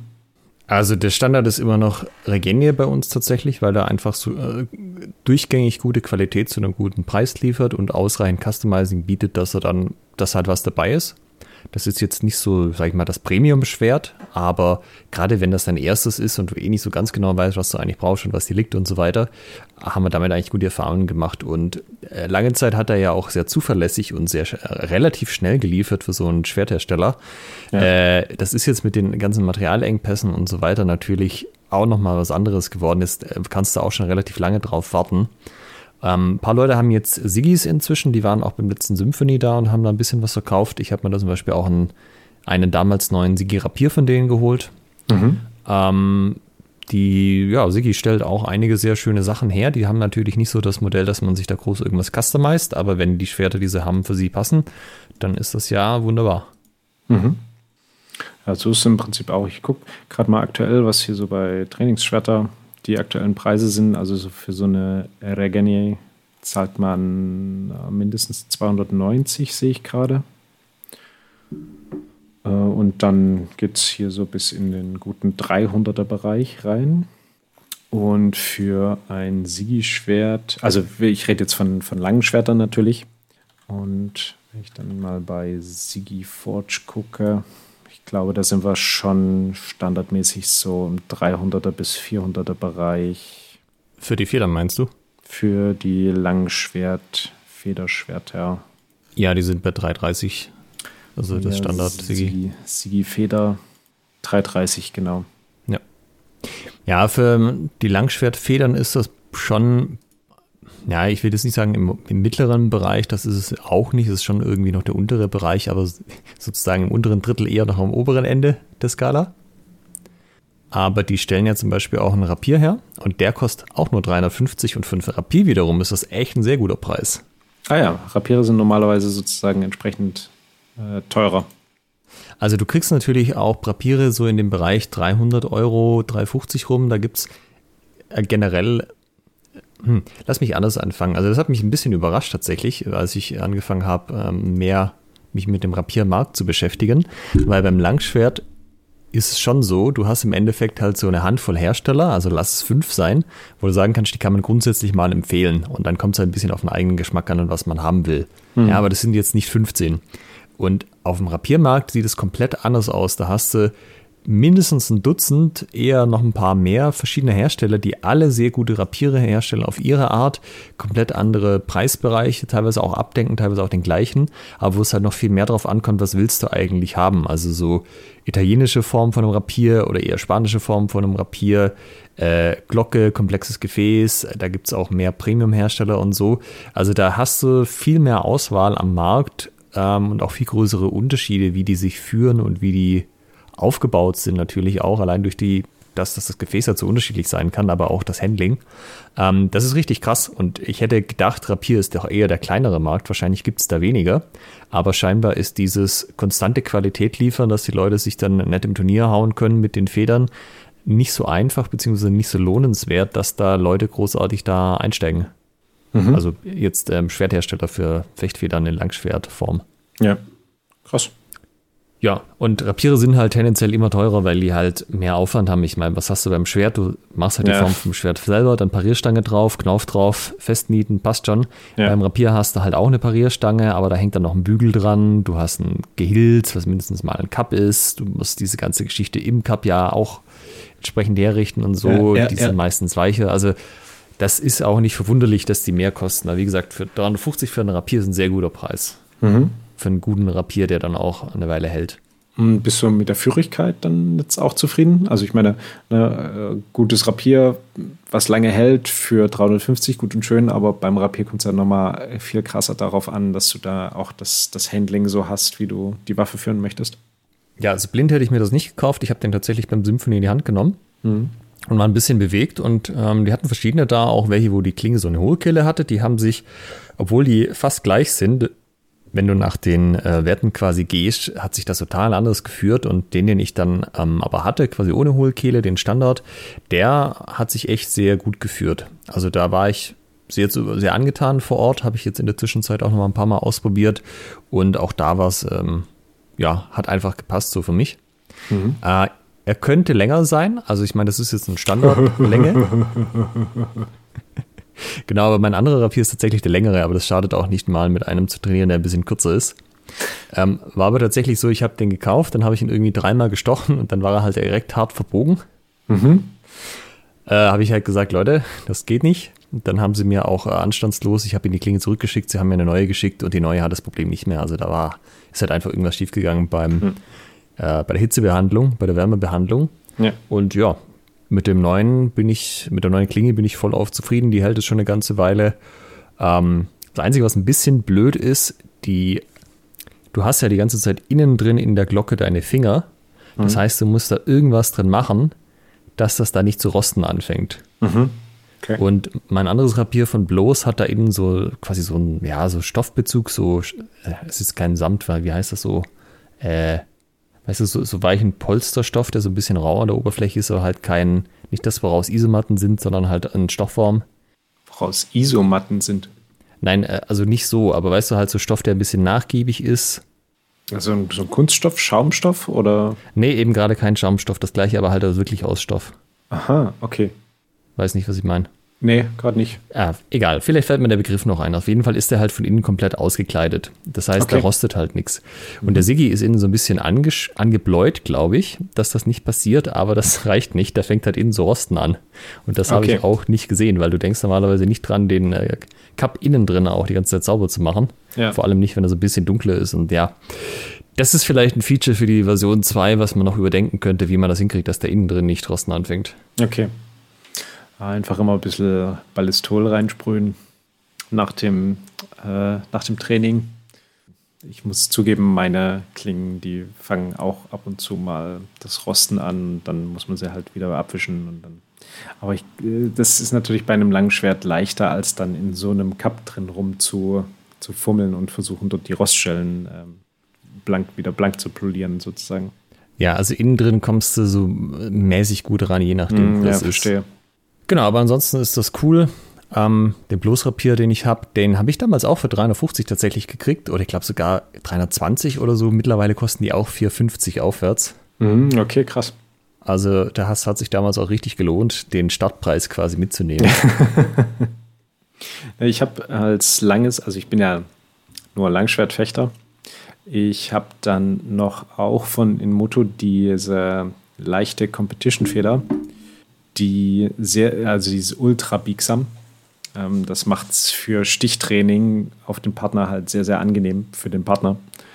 Äh, wenn man dann, keine Ahnung, 100 Mal auf einen einsticht und äh, ja, also dann keine blauen Flecken davon trägt. Das ist sozusagen für das Training sehr, sehr angenehm. Und auch dadurch, dass die sehr, sehr leicht ist, kannst du damit eben auch Hiebe gut lektionieren. Also kannst du dann auch ein paar Mal auf den Kopf, äh, also auf die Maske natürlich hauen lassen, ohne dass du da dann mit einem Summen im Ohr nach Hause gehst oder mit Kopfschmerzen. ja. Und das ist sehr, sehr angenehm, die dafür zu verwenden. Kann ich also, wenn ihr so Lektionierübungen macht, wo ihr quasi euch immer wieder wiederholt in einer bestimmten Situation treffen lasst, mal nicht treffen lasst, je nachdem, aber wo es immer auf eine Stelle drauf geht, dann ist das echt cool, dann entsprechend leichtere Waffen zu verwenden. Ja, das ist schon so im europäischen Raum oder sagen wir mal im deutschsprachigen Raum, das waren schon, glaube ich, die zwei großen Änderungen, was äh, Equipment angeht, oder? Einmal, dass Sigi sich etabliert hat, was die Schwerter angeht und dann auch auf andere Waffen sich ausgeweitet hat, wie jetzt Rapiere oder ähm, Katanas machen sie ja auch. Und dass Ullmann ähm, seine Ausrüstungspalette vergrößert hat. Ja, Weil ich meine, Sigi gibt schon, gab es 2020 auch schon, aber das ist natürlich jetzt eine komplett andere Produktpalette, die sie anbieten als äh, damals und auch man hat mehr Erfahrungswerte in der Szene. ja, absolut. Gab es sonst noch irgendwas, was so Richtung Waffen angeht, also Richtung Schwerter? Gab es da noch irgendwie einen großen Hersteller, den ich jetzt gerade nicht erwähnt habe, der noch neu dazugekommen ist? Ich meine, klar, Regenier kennt man. Also das geht zumindest an mir so ein bisschen vorbei. Ähm, wenn ich mal ein, ein Schwert sehe, was mir irgendwie behagt, dann probiere ich das aus. Aber da war jetzt in den letzten drei Jahren nichts dabei, wo ich sage, boah, ja, geil, das würde ich mir kaufen, sondern das ist dann entweder, ich kaufe mir noch ein Sigi oder noch so eine Inmoto-Feder oder eine ähm, Regenier-Feder in der, weil halt Regenier wirklich diesen krassen Vorteil hat, dass man so super gut alles von der Länge her an customizen kann. Ähm, das heißt, da habe ich jetzt zumindest nichts wahrgenommen, wo ich sage, oh ja, da, das muss man unbedingt auch nochmal ausprobieren. Na, okay. Gut, aber ich meine, das spricht ja dafür, dass so ein Markt schon, sagen wir mal, relativ reif ist einfach. Also so, da scheint es nicht mehr so viel Bedarf auch zu geben nach komplett anderen Waffengattungen. Ja, also Also du hast, ja, also du sagst halt wirklich sowas wie, ich möchte jetzt aber nochmal ein besonders weiches Schwert haben oder also für Stichübungen oder ähnliches. Dann ändert sich so ein bisschen das, der Kontext sozusagen, aber an sich scheint es da, scheint die Leute soweit zufrieden zu sein. Ja, denke ich auch. Ich glaube, womit sie ähm, noch nicht so ganz zufrieden sind, also wenn wir jetzt mit dem Thema, wenn wir das Thema Stiche nochmal aufgreifen, da kommen wir ja äh, ganz automatisch auch zum Thema Halsschutz. Und das ist ja auch immer noch so eine, eine rechtliche Grauzone, Halsschutz in Europa zu verkaufen. ja. Aber das ist gut, dass du da was sagst, weil da habe ich tatsächlich auch was Neues ausprobiert. Oha. Und zwar, den habe ich mir einfach mal auf äh, Verdacht bestellt fürs Rapier. Und zwar den ähm, Halsschutz von Black Armory, den Arkham. Und den gibt es in vier Varianten: Mini, Light, Heavy und Heavy with Cervical Plates. Oh. Äh. Cervical Plates ist quasi Nacken runter. Okay. Und tatsächlich, also der, der Mini, äh, der ist nix, der ist viel zu kurz, da stichst du einfach drunter. Aber ich habe jetzt den äh, Heavy Gorget, Gorget. Und der, der besteht halt komplett aus Plastik, also einfach, das sind quasi Plastikringe, die übereinander liegen und äh, zusammengemacht sind.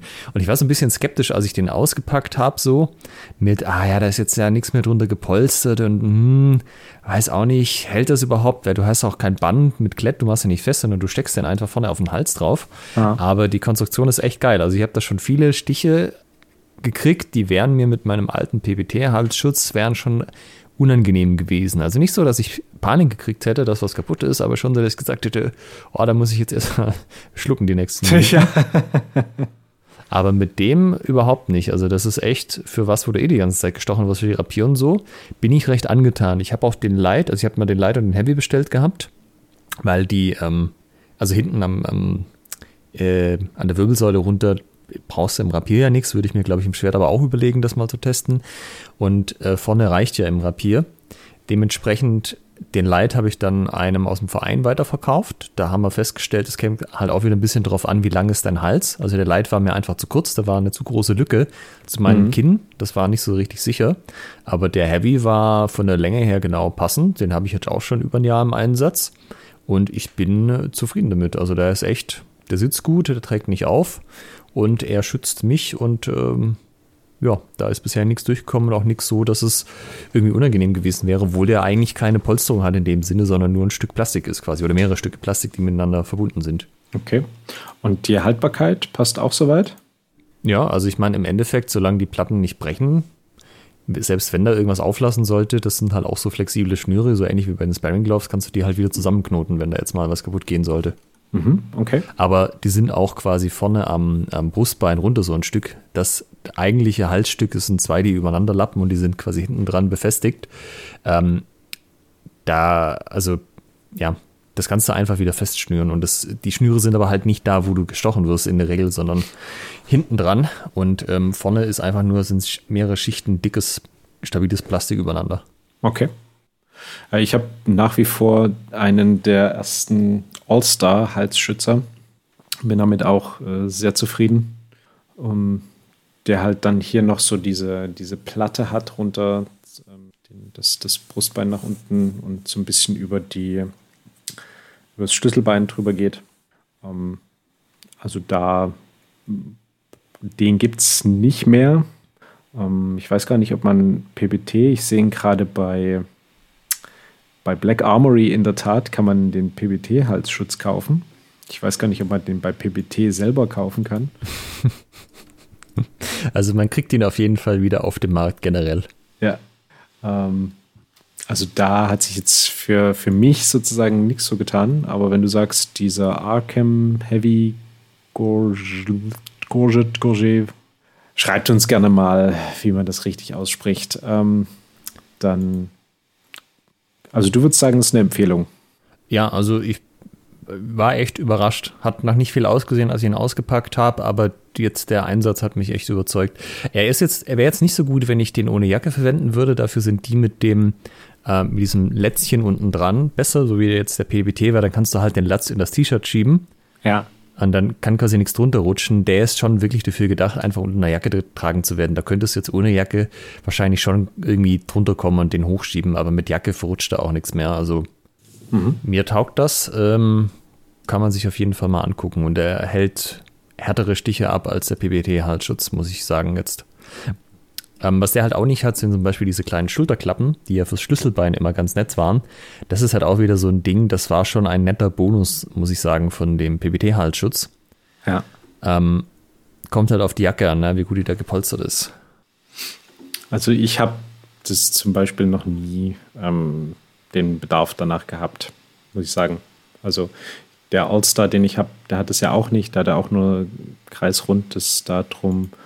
Ähm, da hatte ich bisher nicht das, das Problem, dass ich da irgendwie was auf die, aufs Schlüsselbein bekommen habe, was dann irgendwie extrem unangenehm gewesen wäre. Okay, also hatte ich früher, bevor ich irgendwie bessere Jacken hatte und so, aber es kommt darauf an, eben wie auch die Jacke gebaut ist. Also zum Beispiel die PWT-Jacke, die kann man ja, glaube ich, auch noch kaufen. Die war ja an den, ich glaube, da oben ist da einfach keine Polsterung dran. Ich kann mich jetzt vertun, aber die ist mhm. an den Armen generell in dem Schulterbereich echt gar nicht gepolstert oder nur sehr leicht und da war es schon relativ unangenehm bei einigen, die die getragen haben, habe ich immer wieder gesehen. Mhm. Okay. Aber ja, wenn so funktioniert, ist ja auch gut. Ich habe übrigens mal den Spaß gemacht, mir hier auf der, auf der PBT Historical Fencing Webseite zu gucken. Beim HEMA Throat Protector steht immer noch temporarily unavailable. Ah ja. Da. Und bei Black Armory kann man ihn aber käuflich erwerben. Also das ist jetzt auch der einzige, den ich kenne. Nein, halt, Moment. Da gibt es äh, bei Black Armory noch einen zweiten von Duhima. Der hat auch so eine Flügelchen dran. Sehe ich gerade. Ja, spannenderweise gibt er eine CE-Zertifizierung an. Ich weiß aber nicht, für welche Norm das tatsächlich ist. Ja. Kann man aber ja mal googeln. Also, wenn euch das interessiert, guckt doch mal nach, wofür der eigentlich ähm, zertifiziert ist. Ja. Habe ich jetzt gerade gemacht und es ist tatsächlich eine Kampfsportnorm, aber mehr kann ich ohne die Bezahlschranke zu überwinden auch nicht sagen. Oh, sehr spannend. Achso, hier diese EN 132771 sozusagen. Ja. Ah, okay. Ja, das ist so ein bisschen das Ernüchternde auch zu der CEE-Folge, ähm, dass es halt leider immer noch nicht so ist, dass das sich großflächig durchgesetzt hat und dass jetzt einfach jeder sein Zeug CE zertifiziert hat und das alles rechtlich sauber läuft. Hm, ja, begeistert mich jetzt nicht, aber scheint irgendwie zu gehen. Wie gesagt, für uns als Customer, als Kunden hat es ja keinen negativen Einfluss. Man muss sich halt nur als Hersteller bzw. Inverkehrbringer in der EU überlegen, was man da tut bzw. eben nicht tut. Also natürlich hat es für uns als Kunden auch einen entsprechenden Einfluss, denn du äh, sagst halt, ähm, als Hersteller, ja, hier, wir haben das für diese jene Anwendung geprüft und zertifiziert. Punkt. Und also das kannst du natürlich immer noch erzählen und nicht machen, aber dann wird es von der rechtlichen Grauzone zur rechtlichen Schwarzzone. Ähm, das heißt, das macht dann keiner, der irgendwie ähm, noch sein Business behalten möchte. Dementsprechend äh, hast du dann natürlich als Kunde auch eine höhere, na, höhere Sicherheit, kannst ein höheren, höheres Vertrauen theoretisch in das Produkt haben. Ja, und das sagt ja natürlich auch, wofür das eigentlich gedacht ist, also wofür das entwickelt wurde. Weil das ja. vielleicht auch was, wenn ich jetzt so einen Wunsch formulieren würde oder so, wo ich noch Bedarf sehe auf dem HEMA-Markt. Ähm, ich glaube, es gibt noch ausreichend Bedarf, was die äh, spezialisiertere Ausrüstung für bestimmte Waffengattungen angeht. Hast du ein Beispiel, was du meinst? Naja, du kannst jetzt zum Beispiel ja mit den dicken Langschwerthandschuhen nicht Rapier fechten. Ja. Weil du in das Gefäß nicht reinkommst. Gleichzeitig ist es aber so, dass du also es gibt so ein Gentleman's Agreement in der Rapierszene, dass man sich nicht aktiv die Hände angreift, selbst wenn die da wären, weil du kannst halt, also diese Rapierhandschuhe, es gibt Leute, die fechten komplett ungepolstert, also die haben überhaupt keine gepolsterten Randschuhe an beim Rapierfechten, sondern nur irgendwie einen Lederhandschuh. Ähm, und da kannst du den Leuten halt locker die Finger brechen, wenn du es schaffst, an die Finger ranzukommen. Und die stehen ja, also so zumindest die Knöchel gucken auf jeden Fall aus dem Gefäß irgendwo, irgendwo raus oder der Daumen oder was auch immer. Ja, okay. Und ich fände es cool, wenn es da so ein Zwischending gäbe. Also was, wo du sagst, das ist mehr jetzt gepolstert als äh, so ein Lektionierhandschuh aus dem Sportfechten, weniger als so ein dicker Langschwerthandschuh und du kannst aber in so einen Rapierhandschuh reinkommen. Also irgendwie so ein Zwischenstück. Da gibt es so ein paar äh, rebrandete Motorradhandschuhe und so weiter oder Motorkranzhandschuhe. Das ist aber halt auch alles nicht so richtig das Gelbe vom Ei. Und das wäre zum Beispiel eine Sache, wo ich sagen würde, hey, wahrscheinlich lohnt es sich aktuell einfach nicht, weil es nicht genug Leute brauchen, aber da würde ich schon noch Bedarf sehen, dass man da nochmal aufrüsten, sich überlegt, wie man es macht. Ja, also die Handschuhfrage ist nicht geklärt und die ist auch für andere Waffen, glaube ich, nicht geklärt. Hm. Ähm, oder Sidesword ist das, ne? ja. Sidesword ist ja auch das gleiche. Also du hast beim Sidesword musst du halt mit dem Finger über den, die Barrierstange, du kannst aber sehr kräftige Hiebe schlagen und du machst das auch sehr viel, also weniger als jetzt zum Beispiel ein Typen im italienischen Rapier oder so. Und da fechten dann Leute halt teilweise mit ihren Sparring Gloves, dass sie sich nicht die Finger verletzen, kommen dann aber halt nicht mehr in die Griffweise, die du eigentlich haben solltest. Wenn du ganz dünne Handschuhe nimmst, dann ja, ist halt auch wieder riskant oder die Leute greifen aus so einem Gentleman's Agreement die Hände nicht an. Das ist halt beides nicht so richtig ideal. Wir hatten ja schon mal festgestellt, dass die meisten Handtreffer nicht oder die meisten Handverletzungen nicht von Handtreffern kommen, die gezielt zur Hand geschlagen wurden, weil du dann nämlich eben genau das nicht machst, dass du da volle Möhre draufsemmelst, sondern eben dann versuchst, die Hand, wenn du sie direkt eingreifst, schon ein bisschen zärtlicher äh, anzugreifen und ja. aber aus einem, aus einem Hieb, den du woanders hinführst, der dann pariert wird, wo die Klinge abrutscht und dann äh, zum Beispiel beim Sidesword dann wie so eine Guillotine nach unten rutscht. Naja. Anderes Beispiel auch als aus dem Rapier, weil mich das ja inzwischen auch betrifft. Die also ich trage einen Plastikplastron aus dem Sportfechten unter meiner Jacke und ich habe eine AP Light an. Und alles, also was so frontal ein, auf den. Ha? Ein Plastikbrustschutz. Genau. Hier müssen wir unterscheiden. Ein Plastron ist eine zweite 800 oder eine zweite stichsichere, ein zweites stichsicheres Layer, was drunter getragen wird. Ah ja, dann habe ich das nicht korrekt verwendet. Ich meine so einen Plastikbrustschutz, was ja. man quasi anzieht. Ja. Und wenn ich da getroffen werde durch die Polsterung von der Jacke mit dem Brustschutz, alles kein Problem, alles easy, passt schon. Aber es, der Brustschutz ist ja an den Achseln so ein bisschen ausgeschnitten, dass man sich halt noch drin bewegen kann. Also mhm. zwangsläufig. Und die Jacke ist an der Achsel auch nicht so richtig gut gepolstert. Also nicht in der Achsel selber, sondern quasi genau davor, ja, also da, wo das die Schulter quasi und die Seite vom Brustmuskel. Und das ist was, wo man im Rapier ständig getroffen wird, weil du halt immer ja vorne angreifst, wo der Arm vorne ist und da wird man ständig gestochen und es ist halt genau neben dem Brustschutz und die Jacke ist auch nicht gescheit gepolstert. Und das wäre halt genau so eine Stelle, wenn du sagst, ich mache jetzt eine Jacke, die irgendwie äh, in irgendeiner Form, wo ich Customizing machen kann, halt speziell für Rapier, dann sage ich halt, bist du Rechts- oder Linkshänder. Und bei Rechtshänder würde ich dann halt diese Stelle nochmal irgendwie ein bisschen verstärken. Ja. Dass da halt irgendwas drin ist, irgendwie das Material dicke, was auch immer, dass man da nicht ständig so ähm, erwischt wird, weil das ist schon relativ unangenehm, wenn ja. das zehnmal ja. im gleichen Gefecht passiert. Das kann ich mir vorstellen. Also ich bin ja auch ins Degenfecht, also ins olympische Degenfechten eingestiegen und da hast du ja nur den 800 Newton Stoff sozusagen als Polsterung. Ein Sportdegen ist natürlich auch signifikant biegsamer wahrscheinlich als ein Rapier. Ich nehme mal an, von der halb so, also wenn wir nach unserer Messweise gehen, wo du einfach ein Gewicht draufstellst. Ähm, Rapier wird wahrscheinlich so bei, wo, wo das liegen, sieben, siebeneinhalb Kilo. Sieben, sieben, acht, sowas, ja. Hm. Und Sportdegen ist ja dann ungefähr so bei der Hälfte. Ja. Aber es ist äh, wirklich signifikant unangenehm, auch mit einem Sportdegen gestochen zu werden. okay wenn du, na, also wenn du jetzt keine HEMA-Ausrüstung, sondern eben in Anführungsstrichen nur die olympische Fechtausrüstung hast. Ja. Die Sache ist auch, auf, auf dem Maskenmarkt hat sich relativ wenig getan. Also klar, jetzt Unmann hat ja dann mit äh, uns zusammen diese HEMA-Maske entwickelt und ein paar andere haben auch halt andere Modifikationen gemacht von so Sportfechtmasken. Aber das ist irgendwie auch was, wo ich mir nach wie vor wünsche, dass jemand nochmal sich hinstellt und sagt, wie muss dann eine Maske aussehen für so typische HEMA-Sachen, das heißt Langschwert, plus was ich auch für was anderes wie Rapier oder so verwenden kann. Ähm, wenn ich jetzt nicht auf bestehende Sportfecht-Bauweisen zurückgreife, wie, wie müsste das aussehen? Wie müsste man da rangehen? Wie müsste der Halsschutz aussehen und so weiter? Und da ist immer noch nicht so richtig das Ding da, dass ich sagen würde, da gab es jetzt ah, die große Crowdfunding-Kampagne und jetzt hat das jemand gemacht und das ist irgendwie geil und auf dem Markt und ja. ja. Man hört ab und zu immer mal wieder, dass jemand was ausprobiert. Aber so richtig in der Breite ist es noch nicht angekommen. Und das haben wir bestimmt in der zweiten Folge auch schon gesagt, dass da noch was fehlt. Ja. Bin mal gespannt, wo wir in drei Jahren sind, wenn wir mal wieder die nächste Folge zur Schutzausrüstung machen. Ist wahrscheinlich, ich, ich postuliere jetzt, äh, es wird wieder, Handschuhe sind immer ja. noch scheiße, es gibt keine, keine Masken, die für speziell HEMA gemacht sind und richtig gut passen.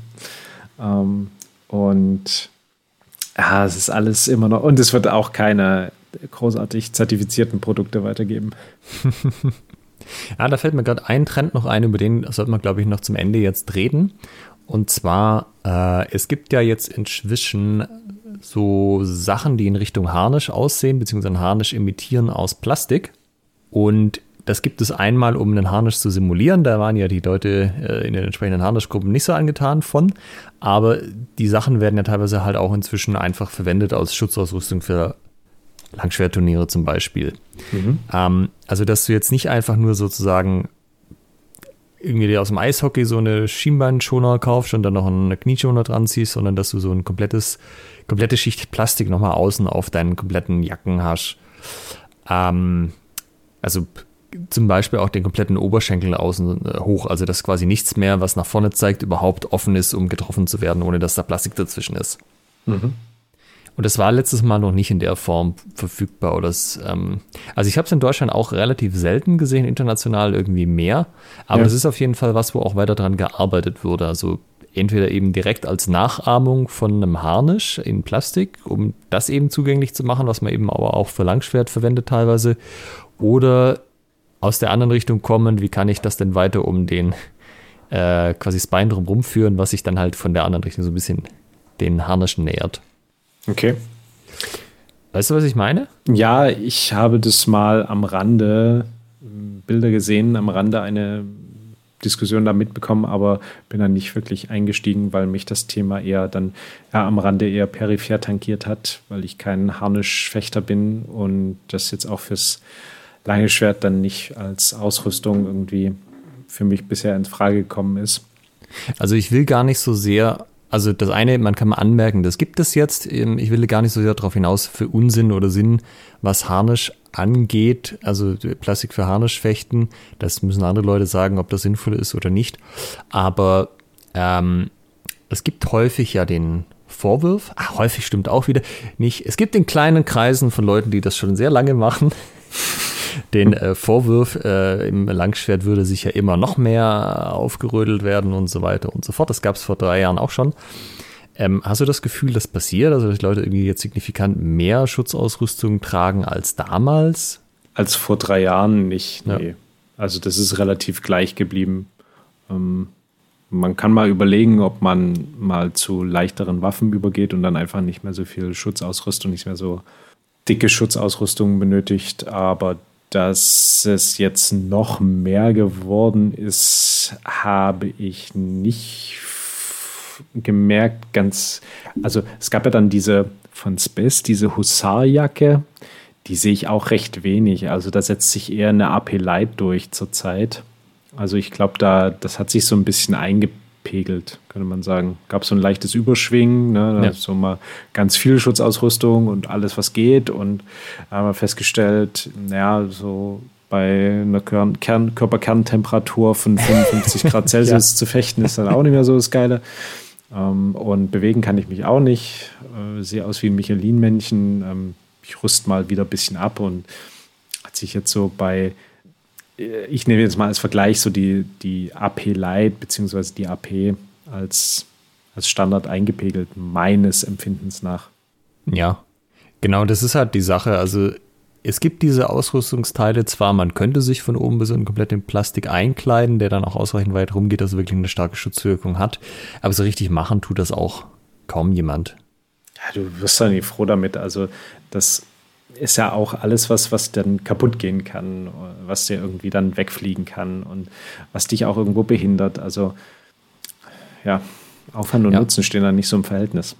Nee, genau, also das ist es halt, dieses, dieses Abwägen, wie viel Schutz versus Beweglichkeit und ähm, auch Temperatur, wie du sagst, das hat sich, finde ich, nicht wahnsinnig groß verändert in den letzten dreieinhalb Jahren. Also vielleicht eher noch die Tendenz, dass sogar wieder ein bisschen leichter wird. Ja ähm, und Leute sich da auch vielleicht auf einem Skill-Level sind, wo sie sich einfach da auch mehr trauen, aber diese Aufrüstungsspirale, die da manchmal prophezeit wurde, kann ich so nicht beobachten. Hier sehe ich auch nicht so. Hat sich deiner Meinung nach, also bei, Fechthosen haben wir ja quasi das auch ein ähnliches Bild wie damals, außer dass jetzt auch die St. George Hose dazu gekommen ist. Die habe ich übrigens auch. Und mit der muss ich sagen, also die ist, finde ich persönlich richtig, richtig geil. Die ist nämlich echt auch genauso super flexibel wie die Jacke. Und also da, da, da hängt und zieht auch nichts und die verzieht sich auch nichts, die, die ist nicht im Weg, die ist, also das, das ist eine richtig geile Fechthose. Hat auch wieder das Problem mit dem Innenfutter. Ähm, ist auch ein paar Mal genäht worden, aber da bin ich wirklich mit dem, äh, mit dem Mehrwert, den die Hose bringt. Also die hat ja auch einen stolzen Preis. Ich weiß gar nicht, 180 Euro, so die Größenordnung. Aber die, die ist echt cool. Hast du, ist die gepolstert? Die ist gepolstert, ja. Die ist mit dem gleichen Material gepolstert wie die Jacke. Okay. Äh, getan hat sich da nicht so richtig viel. Also ich habe eine AP-Hose, die ist tatsächlich 800 Newton geratet. Ich hatte mir gedacht, äh, das lohnt sich vielleicht nicht, da noch mal eine 350er zu holen. Sie ist okay, aber sie ist an manchen Stellen schon ein bisschen steifer, als ich mir das wünschen würde. Äh, ich, ja, aber ich habe sie custom colored, dass sie zu meiner Jacke passt. Und äh, ich sag mal, ich bin jetzt in einem Alter, weißt du, der Style beim Fechten ist da schon auch relevant. mhm, okay. 199 sehe ich gerade auf der Ja, Homepage. habe ich auch gerade gesehen. Ja. Ja. Mein, ich glaube aber auch die Spesshose, die ich habe, muss ich jetzt auch noch mal kurz gucken, die war, glaube ich, nicht, äh, nicht so viel günstiger.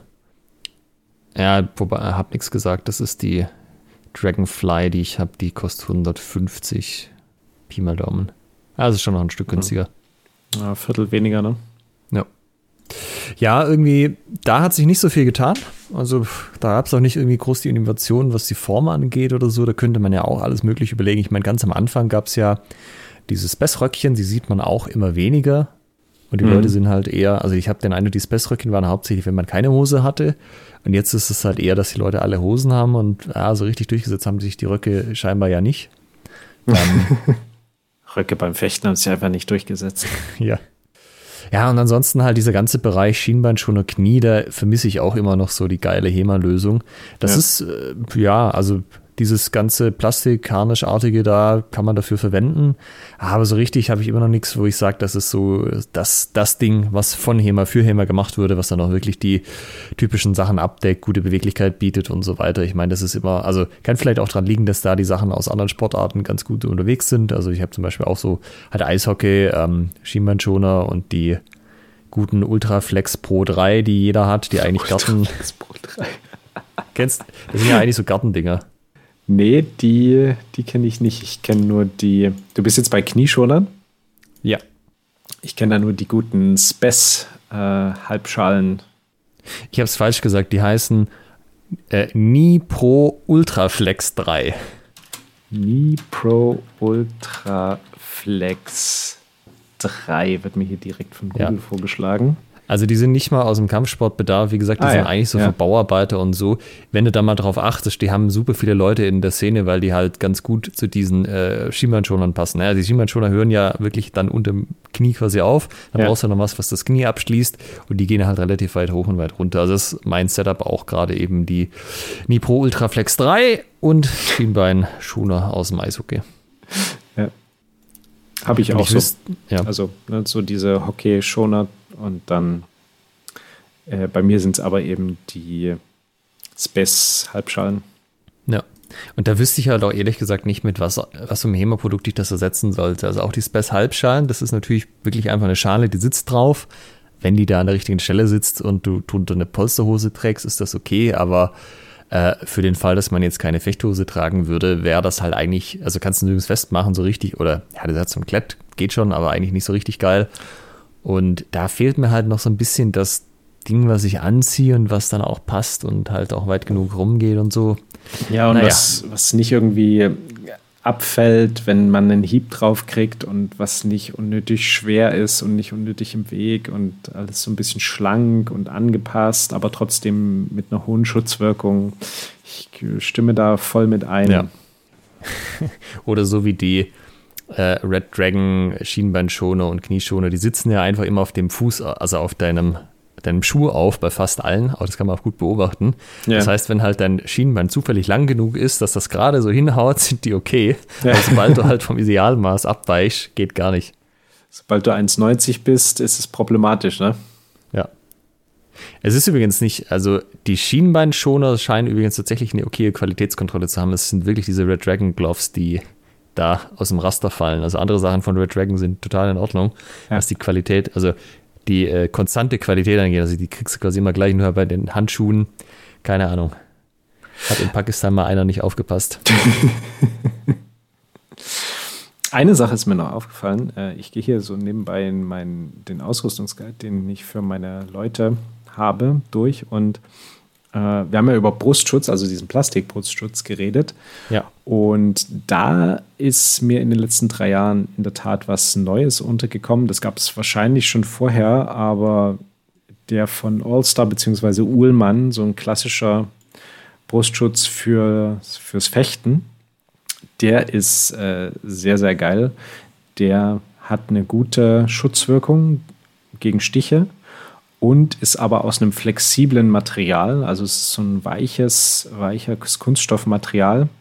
Und das ist super angenehm. Also du hast nicht wie bei den PBT das Problem, dass sie so bretthart sind und dann je nachdem hast du Glück und die passen oder hast Pech und ja. drückt und schneidet ein oder reibt oder was sondern die sind echt super, super gut.